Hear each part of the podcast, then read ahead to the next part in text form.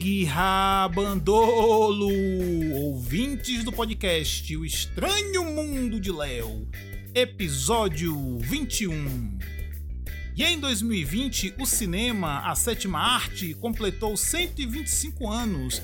E em meio à pandemia, stream e outras coisas mais, muitos levantaram a hipótese sobre o fim do cinema. E é sobre isso que eu irei conversar hoje aqui com vocês. Depois que a Warner Brothers é, confirmou que em 2021 boa parte do seu acervo, das suas produções, vão sair simultaneamente nos canais da HBO e nos cinemas, muita gente ficou desesperado, né? O primeiro anúncio foi em relação ao tão esperado Mulher Maravilha 1984. E aí já foi o suficiente para muitos youtubers, muitos críticos entrarem em desespero e começarem a lançar suas profecias apocalípticas sobre o fim do cinema. Teve gente que, inclusive, utilizou títulos é, altamente apelativos: é o fim, é a cartada final, a paulada final, pode enterrar o cinema, a última pá de cal e etc. Mas só que vamos analisar um pouco os fatos, bora deixar o histerismo de lado, as suposições e vamos tentar traçar uma linha de pensamento lógica para entendermos o que é o cinema dentro da nossa sociedade moderna. De tempos em tempos, é, surgem sempre esses rumores, né? principalmente quando alguma mídia nova surge, que a nova vai sepultar a antiga. Foi, aconteceu isso com o rádio, quando surgiu a televisão. E aí a televisão ela ia sepultar não somente o rádio, mas também o cinema. Mas o que nós vemos ao longo dos anos, o que nós vimos ao longo dos anos, foi que as mídias elas vão se reinventando e elas vão encontrando o seu espaço no meio da sociedade, né? E o rádio não acabou, muito pelo contrário, hoje o rádio se tornou uma mídia forte, inclusive, diga-se de passagem. A televisão está se reinventando, mas ela ainda continua forte e com números expressivos aqui no Brasil. Mas muitos acham que com o cinema vai ser diferente. Por conta da pandemia, do streaming e etc., o cinema vai morrer. Mas vamos pensar aqui rapidamente nós temos 125 anos de história. É, nós temos toda uma cultura, todo um sentimento, que toda uma, um, uma vivência ao redor da imagem do cinema. Nós criamos um hábito de ir ao cinema. Isso já é uma coisa da nossa cultura. Cinema é lugar de encontro com os amigos, é lugar de entretenimento e tem uma questão importantíssima. No cinema, nós temos algo fantástico que é a experiência do usuário. Que isso nenhuma televisão de alta resolução, nenhum home numa sala vai fazer, vai substituir. Essa experiência do usuário, que por sinal é um termo que a gente ouve muito hoje em dia se falar, porque simplesmente os produtos e marcas elas não têm que ter qualidade. Qualidade é uma obrigação tem que se ir além, tem que se gerar algo, tem que criar identidades emocionais com as pessoas para que as marcas elas criem vínculos e etc. E o cinema ele faz isso com as pessoas. O ato de ir no cinema, o ato de você comprar pipoca, é, da, da, preparação, do trailer, do apagar das luzes, daquele double estéreo maravilhoso, tudo aquilo é pensado para trazer uma sensação que nenhum filme caseiro, nenhum streamer, por enquanto, vai trazer para nós como pessoas. Eu lembro que quando eu assisti Aquaman no cinema, eu assisti em 3D, etc, ele foi uma maravilha, um espetáculo. Eu fui eu fui tomado por várias sensações, por vários níveis sensoriais e, e aquilo foi fantástico, foi algo que foi além. Quando eu assisti Aquaman na televisão, parecia outro filme, não deu 10% da emoção que eu senti ao ver aquele filme no cinema. Então, quando as pessoas dizem que uma mídia vai morrer por conta de A, B, C, D, F, G, H, isso é meio que uma especulação pequena. É você olhar somente um fator e usar isso para poder ser determinante em relação à sua análise. É, uma coisa interessante que aconteceu durante a pandemia foi que os drive-ins surgiram de novo. Algo que já foi febre nos anos 50 voltou.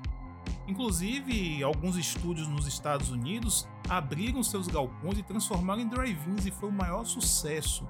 Então, quer dizer, você está vendo a mídia cinema se reinventar algo que, tava, que não estava mais utilizado, o modelo ultrapassado, que era o drive-in, voltou por conta das circunstâncias. Então percebemos que a magia do cinema é algo muito forte.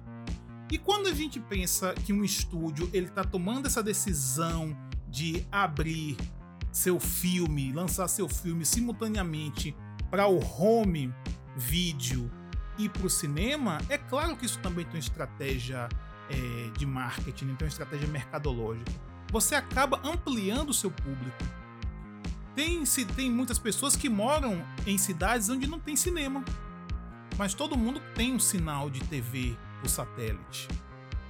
Então, o que, que acontece? Você acaba distribuindo o seu material, o seu produto para mais consumidores você acaba de certa forma também promovendo a acessibilidade daquelas pessoas que não podem se deslocar também.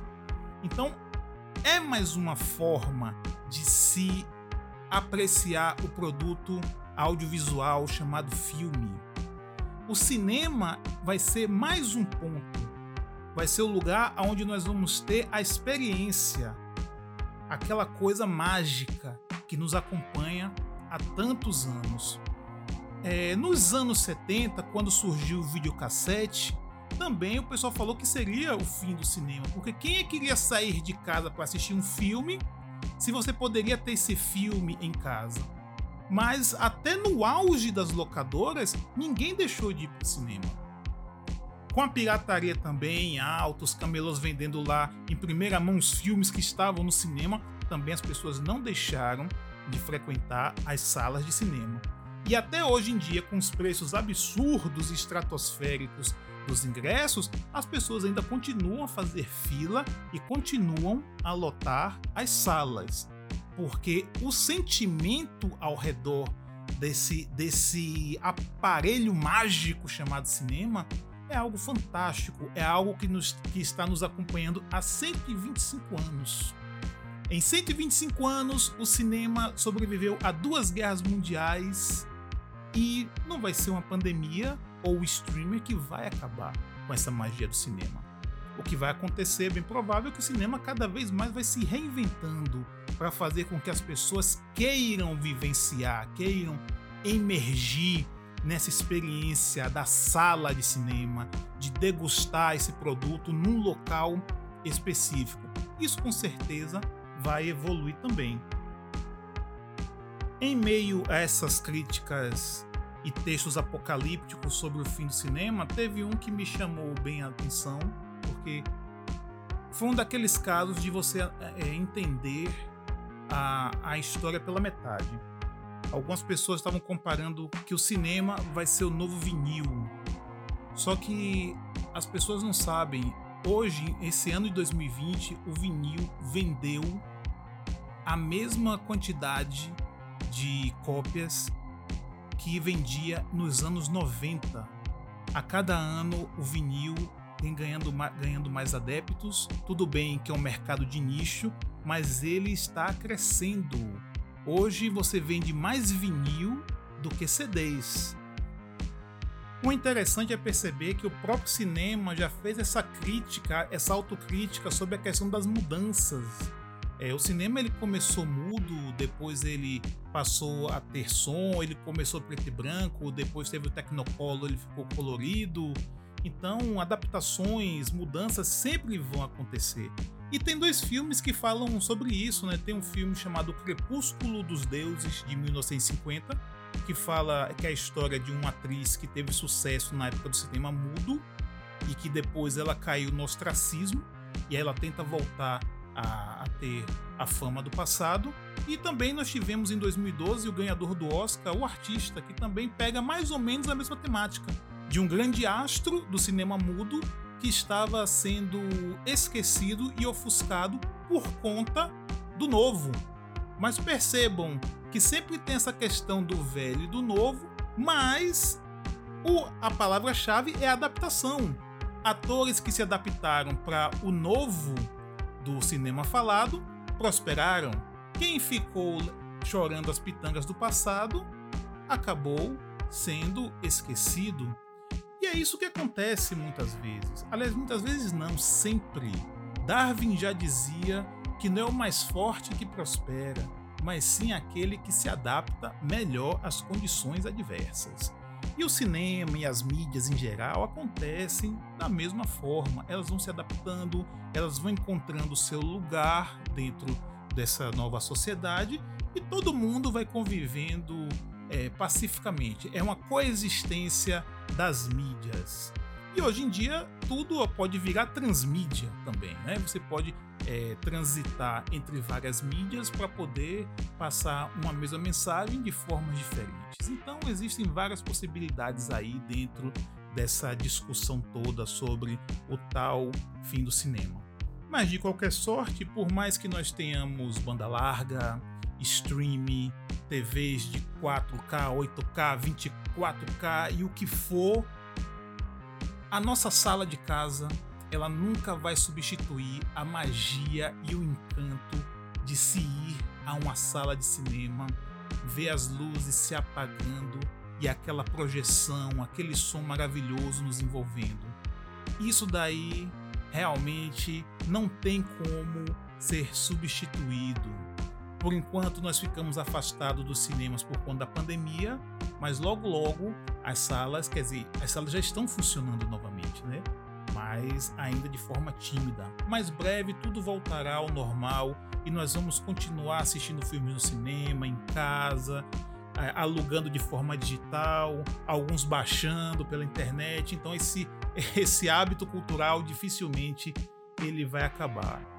E não esqueçam também de prestigiar o cinema nacional. Tem muita coisa boa sendo produzida, muito filme de qualidade excepcional mas é uma pena que muitos têm preconceito em relação ao cinema nacional e não apreciem o que é feito aqui na terra brasilis. Tem muita coisa boa, tem muita coisa que merece ser vista e revista, e revista, né? Então vamos apoiar o cinema nacional e vamos assistir mais às nossas produções. E este foi o seu podcast O Estranho Mundo de Léo, episódio 21. E vamos ficando aqui por hoje. É, daqui a 15 dias tem mais. Acompanhe nosso Instagram, O Estranho Mundo de Léo, e é só isso aí mesmo. Tchau e até mais.